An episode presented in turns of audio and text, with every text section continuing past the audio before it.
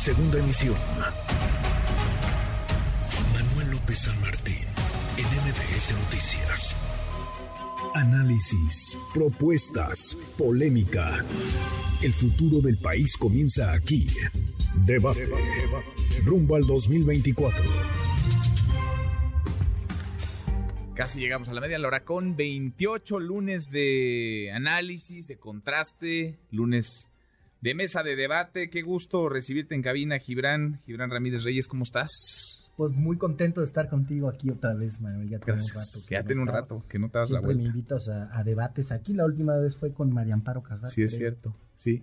Uy, hace un buen rato. Hace un rato. Antes de la pandemia, creo. Sí, cuando la reforma del artículo cuarto constitucional. Mira, vamos a recuperar ese ese debate, a ver qué. Y ese formato, fíjate, era un buen formato con, con María Amparo Casas, sí. Se dieron, se dieron bien. Sí. Un buen tono de respeto. De acuerdo. Gracias, Gibran, por estar acá. Adrián Velázquez, Adrián, ¿cómo te va? ¿Qué tal, Manuel? Muy cada lunes, qué gusto recibirte. Muy, muy buenas tardes. Daniel Cibaja, querido Daniel, ¿cómo estás, diputado?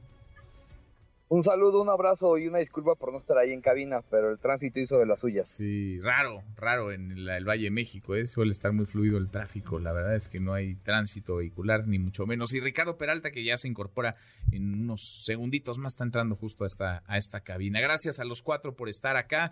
Muchas gracias. A ver, Adrián, escuchábamos a la jefa de gobierno, Claudia Sheinbaum, hoy en la plenaria con los diputados de Morena. Parece que esa es la tónica ya, digamos, el llamado a la unidad pero no sé qué tanto abajo sí se está construyendo esa unidad, están las peticiones de piso parejo, hablábamos con Ricardo Monreal, con el presidente de la Junta de Coordinación Política del Senado hace unos minutos, nos decía Monreal, yo voy a permanecer en mi partido, yo no me quiero confrontar con mi partido ni con el presidente López Obrador, pero voy a estar siempre y cuando haya piso parejo. La encuesta no le gusta, si hay encuesta él no va a participar y todo parece indicar que va a haber encuesta. ¿Cómo ves las cosas de cara al 24?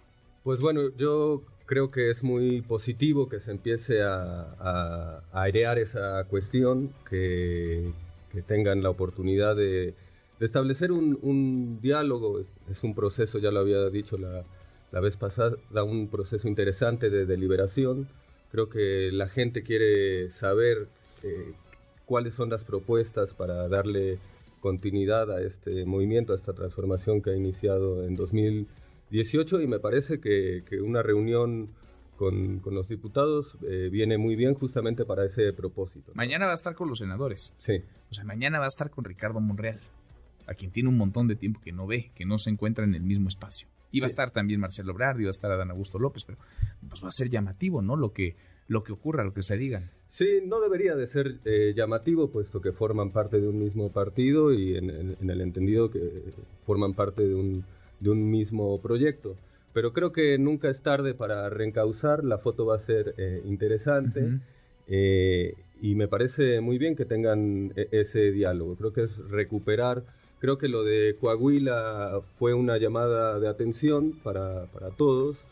Eh, porque claramente hay que poner primero la, la, causa y luego los, los cargos. Sí, porque en Coahuila no hay alianza, se rompió, Morena lleva a su candidato, el PT lleva a su aspirante y el Partido Verde también, a diferencia del Estado de México. Daniel Cibaja, ¿cómo lo ves, Daniel? Pues mira, Manuel, compañeros, el tiempo nos dio la razón. Lo que se ha venido diciendo y propuesto en específicamente por el canciller me parece que está ya haciendo eco y también creo que lo había dicho el senador Ricardo Monreal, porque el otro camino, Manuel, pues era simplemente la, la división que en los hechos sigue habiendo, ¿no? Yo creo que me da gusto que Adrián platique sobre las propuestas que se tienen que debatir, porque justo hace unos meses la jefe de gobierno decía que no, que no había nada que debatir. Creo que hay que mucho que debatir, obviamente con respeto, con unidad, con principios. Pero ojo, Manuel, lo más importante es que no se ha llamado a la mesa de la famosa encuesta. Eh, en, extraoficialmente en junio del, del 2022 se dijo extraoficialmente en una reunión donde desgraciadamente no estuvieron todos los integrantes. Y yo digo todos los integrantes o los aspirantes más allá del senador Monreal, me parece que el diputado Noroña también se debe de incluir, ya también se quejó porque, repito, él también pide esta inclusión. Y fue una reunión, eh, pues yo diré informal, pero formal a la vez, acá en Toluca, y ahí se les informaron los tiempos, se les dijo hasta cuántas encuestas iban a suceder y me parece que si eso no hay reglas claras no puede haber un proceso democrático transparente. El canciller sí le entra a la encuesta, ¿verdad? O sea, lo que ustedes han dicho, Daniel, es que haya piso parejo. cancha pareja, quede muy claro qué se va a preguntar. cómo, se, diga cómo, Manuel, si la encuesta es la de siempre, no, no, no, no, no, no vamos a participar. La encuesta debe de ser clara, contundente, ejemplo, como fue en 2011, eh, que haya encuestas supervisoras, que cada aspirante ponga una casa encuestadora, que sea transparente, que no sea una muestra muy reducida, sino inclusive estamos proponiendo que se haga con la misma metodología del INEGI, este o algo al estilo o, el mismo INE obviamente. pero, así algunos dicen que no van a permitir eso este pero mientras eso no exista Manuel eh, está todo sobre alambres me parece que el cambio de discurso en la jefa de gobierno es porque ya se dio cuenta que ya está perdiendo apoyos que ya están implementando algunos ya están empezando a mirar hacia otro lado porque ya se dieron cuenta que a pesar que aventaron la cargada peor que en los años 60 pues nada más eh, esto generó división. Bueno, ya están perdiendo apoyos, dices entonces, Daniel. Entonces, claro, ya se está perdiendo apoyos y ahora sí están pidiendo reglas claras, ahora sí quieren debate, nos da gusto, sabemos que es importante, pero también hay que, no hay que olvidar cuándo se planteó, cómo se planteó. Hace unos meses decían que eso era inviable, que no se podía hacer, ahora reculan, me parece que si es en aras de la unidad, celebro, pero espero que también sea de manera transparente, Manuel, porque no vamos a dejar que sea como ha sido en las encuestas de Morena. Le repito para los que nos escuchan, son nueve reactivos, Manuel, sí. y un reactivo te da dos puntos. Sí. Y la mayoría de las, si tú analizas que se publican, eso sí es cierto, se publican, no te enseñan la muestra y nada, se publican los resultados, todos quedan en margen de error. Todo, todo va a quedar a suspicacia porque, ejemplo, queda 18, ¿quién es más honesto? 18 Manuel, Daniel Cibaja eh, 17, Gibran 16, Adrián 19 y Adrián se lleva el punto de la encuesta. Me parece que debe de existir eso porque si no va a pasar como en 2012, que no supimos en verdad quién ganó la encuesta, porque ayer, en aquel momento la, el margen de error fue de 1.5 a favor del presidente hoy, Andrés Manuel. Entonces llamamos a que esa mesa exista. Y me parece bien la prudencia del gobernador y también presidente del Consejo Durazo, ya invitó a Noroña, está viendo un cambio y es significativo, ¿no? Me parece vamos a tener que, hacer un asiento aquí a, Gerardo Fernández Noroña o, alguien del equipo de Gerardo Fernández Noroña. Bueno, entonces si hay encuesta así, si le entran, si, si se mantiene como hasta ahora, no, no van a participar. Están acá en nuestra mesa como todos los lunes Adrián Velázquez, Daniel Cibaja, Ricardo Peralta. Ricardo, gracias por estar acá. Gracias. Gibran Ramírez, a ver, Gibran. Ricardo Monreal, pues ha venido insistiendo una y otra vez en que si hay encuesta, el de plano no va. Él no participa. Sí, exacto. Ha dicho que eh, si hay encuesta cantada y organizada por el partido, que es lo que dice Daniel Cibaja. Eh, las encuestas de Morena en eso son muy opacas. Como él lo ha dicho, hay un pequeño equipo que se heredó del equipo del doctor Barberán, que trabajaba primero con Cuauhtémoc Cárdenas y que después heredó en la dirigencia del PRD López Obrador, que pues ha seguido trabajando con él un equipo de confianza que casi nadie conoce en el partido y que es el que tiene en su control las encuestas, ¿no? Relacionado con gente que ha ocupado durante mucho tiempo la Secretaría de Organización del partido y por lo tanto las designaciones. Siempre ha habido descontentos, nada más que al principio, la verdad es que todos los nos disciplinamos porque decíamos, bueno, es que Andrés Manuel estará pensando algo. Y él le encabezaba. Después el partido siguió su vida institucional y ya con López Obrador como presidente de la República, y ya no había un elemento de autoridad personal para justificar en pos de una estrategia triunfadora hacia la presidencia de la República la elaboración de estos instrumentos eh, pues más bien arbitrarios. La excepción fue la que dice si baja, 2012. Ahí la cosa fue distinta con encuestadoras externas, auditados el uno al otro, los dos equipos. Creo que en ese entonces Marcelo eligió Nodo de Luis Waldenberg y, López Obrador creo que fue con Covarrubias, ya nos dirá Daniel Cibaja, pero la mayor parte del tiempo de nuestro movimiento eh, ha habido ese problema con el equipo de las encuestas, esa sospecha y esa opacidad. ¿Entonces va a volver a haber el mismo problema o no? Pues Dice Adrián que la jefa de gobierno ya está hablando Si se contratan encuestas externas y cada uno audita las muestras de los demás, dice Monreal, ahí es posible que, le, que entrara a ver eh, si las condiciones son justas. Pero yo digo que lo único democrático, y la verdad es que también es el plan A de Monreal, es luchar porque haya elecciones primarias organizadas por el Instituto Nacional Electoral, no por la Secretaría de Organización de Morena, que siempre ha pertenecido ¿Con urnas? ¿Con urnas y todo? Con urnas y todo. ¿Y que participen todos los ciudadanos? Que participen todos los ciudadanos que quieran. Eh, Aunque algunos no confían en el INE. Sí, dentro de Morena, entonces, ¿cómo van a darle la elección del candidato, la selección del candidato al Instituto Nacional Electoral? En este momento estamos en el final de eh, el periodo de consejería de las dos personas que son más criticadas por el obradorismo, que son Ciro Murayama y Lorenzo Córdoba. Pasando ese proceso, Morena habrá tenido en sus manos la designación de la mayor parte de los consejeros. Es un INE distinto, reconfigurado.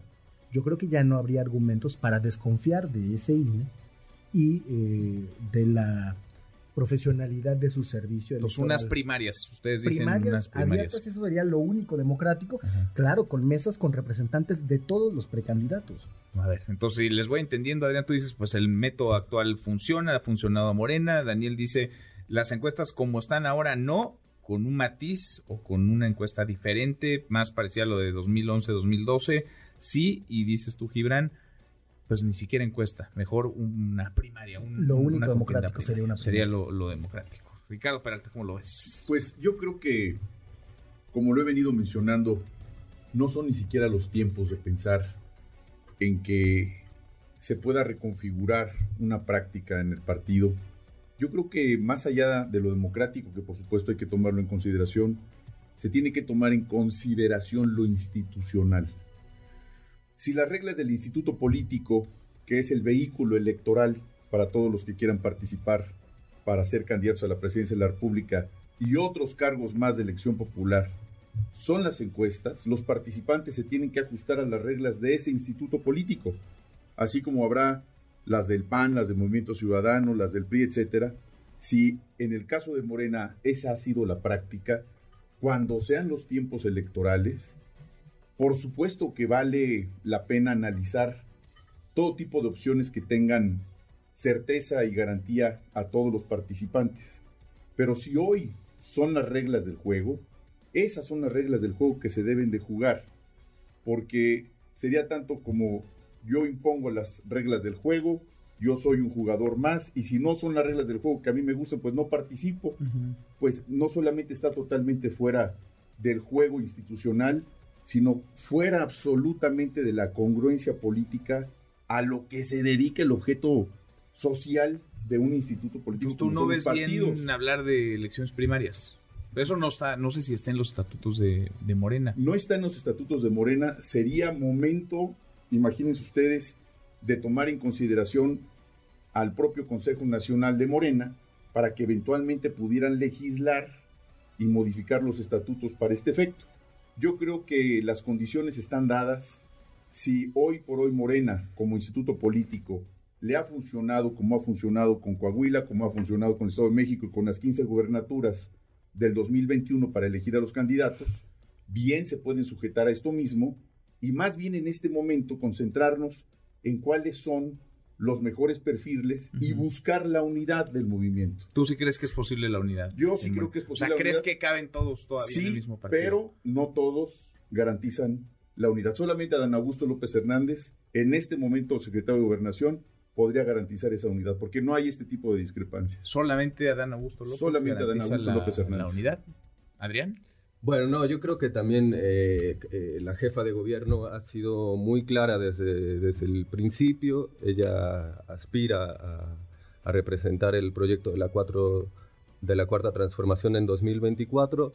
Nunca dudó de, sus compañeros de partido, cree perfectamente en que la encuesta es un método adecuado, es el método que hoy tenemos.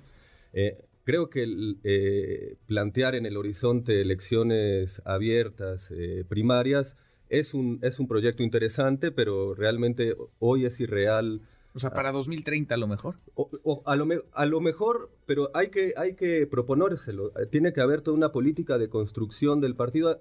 Hay que reconocer también que eh, el, Morena como organización es muy nuevo. De 2018 a 2022 eh, tuvo un crecimiento exponencial, tuvo que formar gobierno en 21 partidos y esto recién se está metabolizando, con lo cual es poco realista eh, que la propuesta sea sustituir hoy, en 2023, sea sustituir la encuesta, que ya está, es perfectible, se tienen que acordar mm, mm, eh, reglas del juego, se tienen que, que, acordar métodos de impugnación, cómo se resuelven esas controversias, eso, eso tiene que pasar. ¿Y tú crees que la jefa de gobierno garantiza la unidad? Totalmente, sí, de hecho... Eh, ¿Y Adán Augusto López? Yo creo que también. También. Creo que también. y si te das cuenta, acá en la mesa es bastante clara cómo se, claro, cómo se, se, distribuyen esas posiciones. Yo creo que además no es una cuestión, no, no es una, un, solo un, gesto retórico, ¿no? Yo creo que la unidad es fundamental para el 2024, esté quien esté. y Claudia, y, Claudia, perdón, y Claudia lo ha dicho muy claramente, ¿no? Y no duda ni de, los métodos de elección ni de sus compañeros. Si me toca perder, voy a acompañar a quien gane. Y me parece que esa es la actitud y esa es poner los principios por delante. A ver, Ricardo. No, no solamente hay que pensar en el 2024. El legado del presidente López Obrador, el legado político del presidente López Obrador, no es la presidencia de la República, es un movimiento del obradorismo que tenemos que pensar en el 27 y en el 30. Tú dices solo Adán Augusto López, Adrián dice la jefe de gobierno y también Adán Augusto López, Gibran. ¿Tú qué ves? Yo veo mucha falta de realismo, la verdad. Primero, estoy en radical desacuerdo contigo, Ricardo no hay institucionalidad en Morena y entonces no hay institucionalidad que defender. Te pongo un ejemplo. Se acaban de elegir los órganos de Morena hace poco y no solamente fueron impugnados, sino que las impugnaciones triunfaron. De tal manera que hay un mandato del tribunal para que la Comisión de Honestidad y Justicia resuelva. ¿Por qué? Porque se eligieron congresistas y consejeros con los estatutos pasados, pero violándolos porque gente que ocupa cargos constitucionales participó, lo cual no estaba permitido hasta la reforma estatutaria, es decir, reformaron los estatutos unos que no podían y entonces ahora todo ese proceso está impugnado y hay un mandato para rehacerlo. Entonces Morena está en el limbo institucional. Ahorita todo lo que hay es política y acuerdos políticos y tú lo reivindicabas la vez pasada. Decías, ¿por qué habría que reclamarle al secretario de gobernación que haga algo que cabe, ¿no? Decías, si bien la Constitución no le mandata trabajar con una reunión de los gobernadores de su propio partido, sí lo faculta a llevar la relación con los gobernadores. Vale, pero aquí no hay esta institucionalidad que defender. Morena está en un limbo. Lo que hay son acuerdos políticos. Lo que hubo en 2012 fue un acuerdo. De las encuestas. Fue un acuerdo político en ese momento. No era un mecanismo estatutario. López Obrador es el principal promotor de la política, digamos, alejada de la normatividad institucional más estricta. Esa ha sido una de sus grandes fortalezas. Entonces no creo que la institucionalidad sea un argumento que podamos blandir para defender eso como si fuera inamovible. De repente me siento como en el PRI de 1987, donde le decían a Cárdenas, oye, no, lo que tú quieres no se puede, hay que ser institucional. Y como ustedes saben, es lo que más se escucha de repetición en la cantaleta prista hasta el día de hoy. Para decir, sométete, dicen, sé institucional. Para decir, cállate, dicen, sé institucional. Para decir, espérate a la democracia, la democracia solo se puede mañana, no se puede hoy, dicen, hay que ser institucional. Bueno, quién sabe qué es lo que ha cambiado en el partido, que de ser un partido de rebeldía democrática ha pasado a eh, tener una proliferación de voces que defienden la institucionalidad dejando la democracia para mañana. Entonces, para ti la unidad ya está muy complicada La unidad está muy complicada, se tiene que hacer después de que haya ¿Y caben en el mismo partido todos aún? ¿Cabe en el mismo partido Claudia Sheinbaum, Adán Augusto López, Marcelo Verdi y Ricardo Monreal? Todos caben siempre que se genere un amplio acuerdo político. Nadie garantiza sin acuerdo político esa unidad y se tienen que establecer los límites de esa unidad.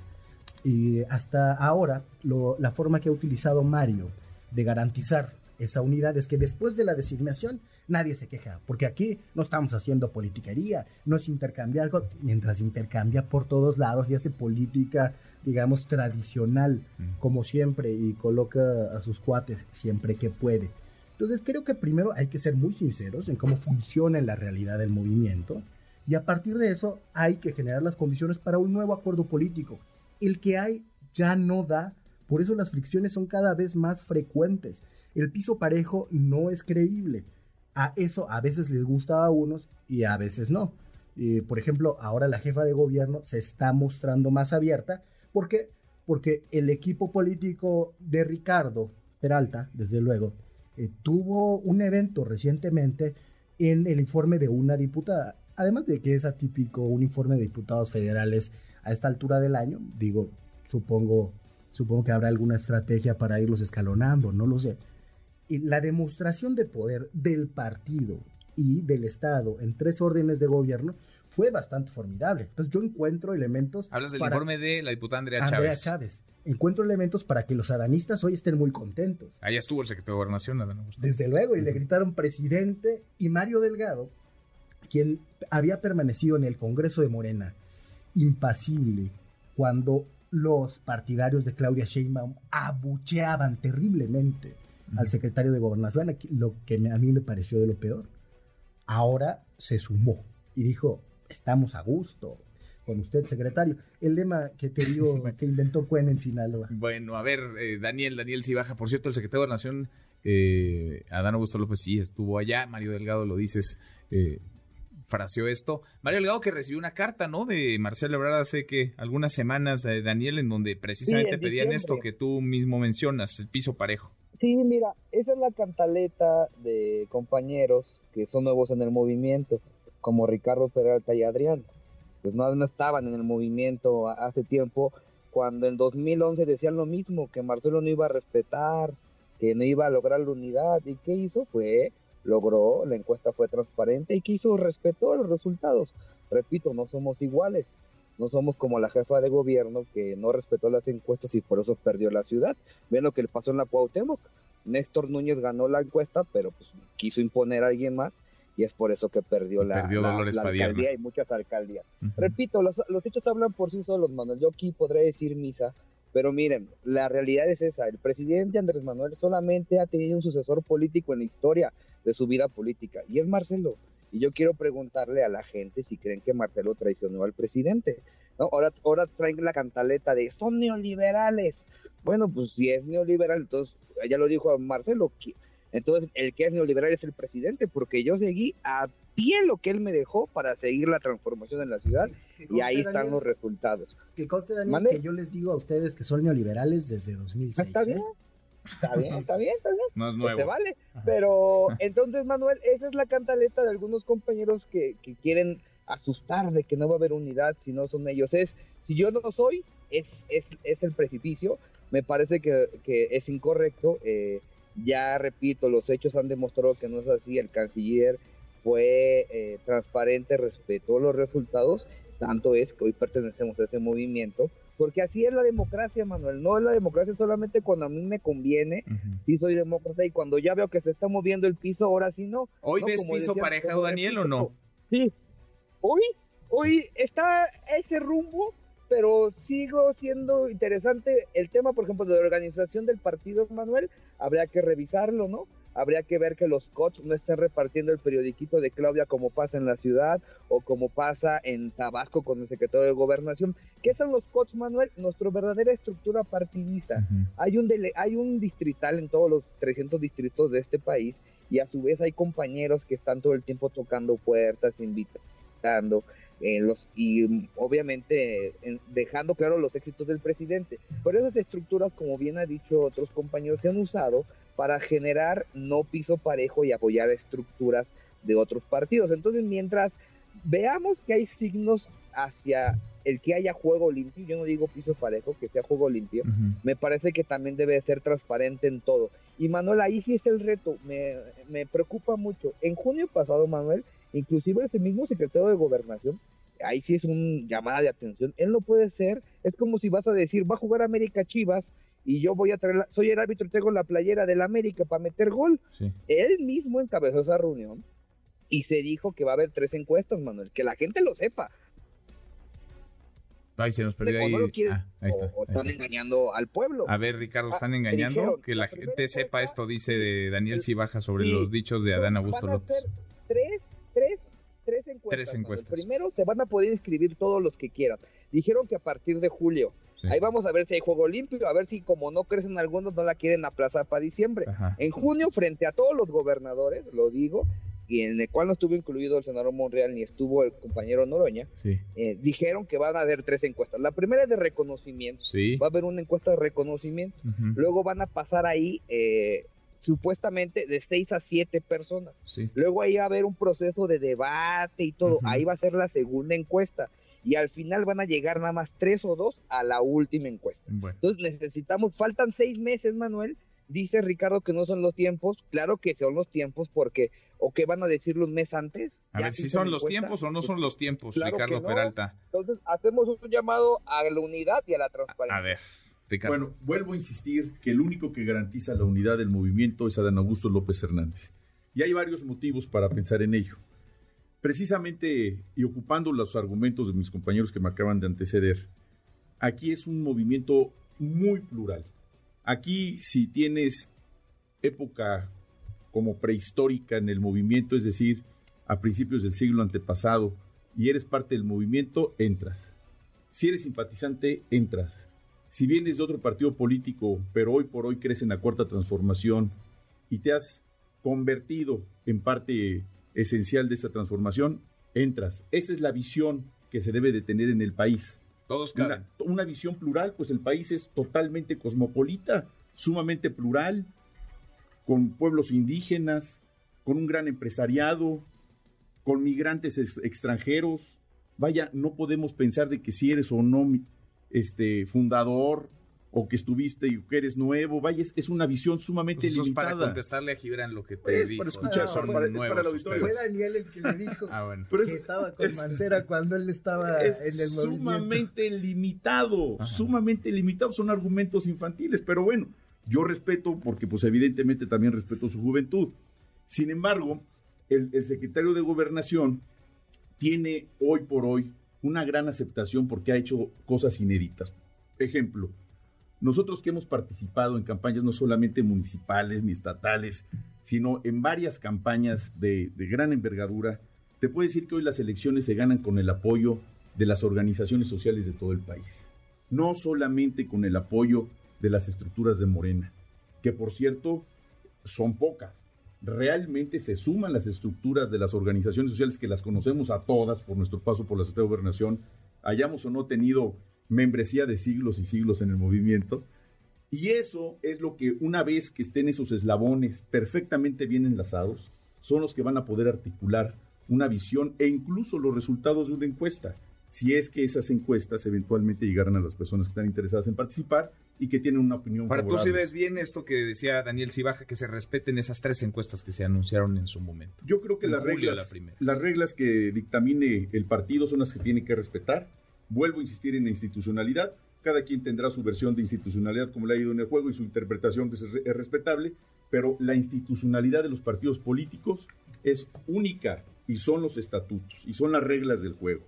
Y esas son las reglas del juego que se tienen que respetar. Si desde ahora no respetan las reglas del juego, ¿qué nos esperamos con un gobernante que el día de mañana no esté de acuerdo con un Congreso o con una legislación? Hoy por hoy hay que respetar las reglas del juego como están y sobre todo el dictamen de las mayorías. Adrián. Sí, bueno, no, no, no hay que ser sectarios, estoy de acuerdo. Eh, de, tus sectarios caníbales. no importa de dónde vienen, importa dónde vamos. Y yo creo que el, futuro es, es, con todos, hay que llamar a la convergencia de todos los, sectores y tirar para, para, para adelante. Yo la verdad... Incluido Gibran. Tota, totalmente, y el senador, lo, lo, he dicho desde el primer día, para mí el senador Monreal es un, un gran perfil, a mí me gustaría verlo eh, seguro, sin dudar de que si me quedo me voy, eh, comprometido con, un acuerdo en, su partido, sea el método que sea, y, que se dirima esto eh, de manera transparente, democráticamente, si es una encuesta, que sea una encuesta, pero no, no, no hay que dudar, porque si uno no, no muestra esas convicciones y no muestra cierto oficio para gobernar las relaciones al interior de un partido, difícilmente le puedes pedir el voto y la confianza a la gente para dirigir una república como, como lo es eh, México.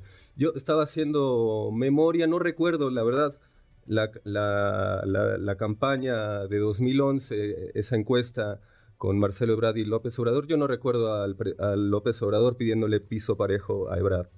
Eh, hoy, hoy, hoy, hoy, hoy, parece que parece que el pedido de licencia parece que el pedido de, parece que el pedido de licencia es como una, un requisito moral cuando Ebrard no pidió licencia para enfrentar a, López Obrador.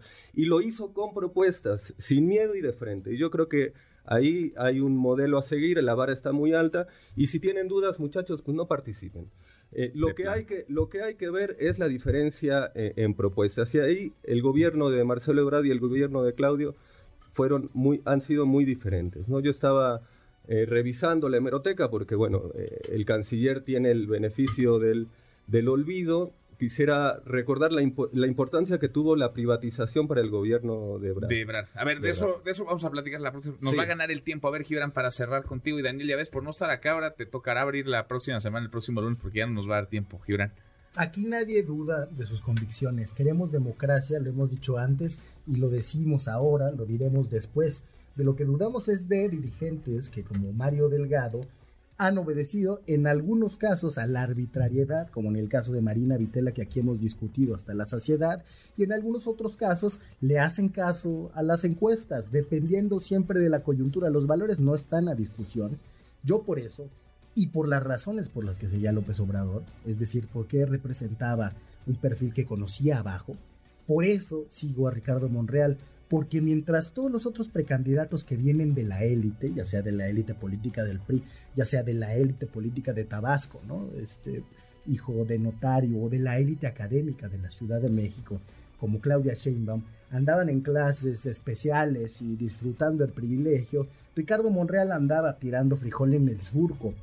Eso y conocer, conocer el Estado mexicano en todos sus rincones desde ser un regidor, pasar por ser diputado, gobernador en el último periodo en el que Zacatecas tuvo paz, todo eso lo hace el aspirante más capacitado, pero eso no se puede demostrar si no hay democracia interna. Aquí se pide que no se dude, se pide, se llama al acto de fe, no a la democracia. Bueno, se quedó interesante, le ponemos pausa y le seguimos el lunes que. Gracias a los cuatro, Daniel, gracias. Ya se fue Un abrazo, saludos a todos.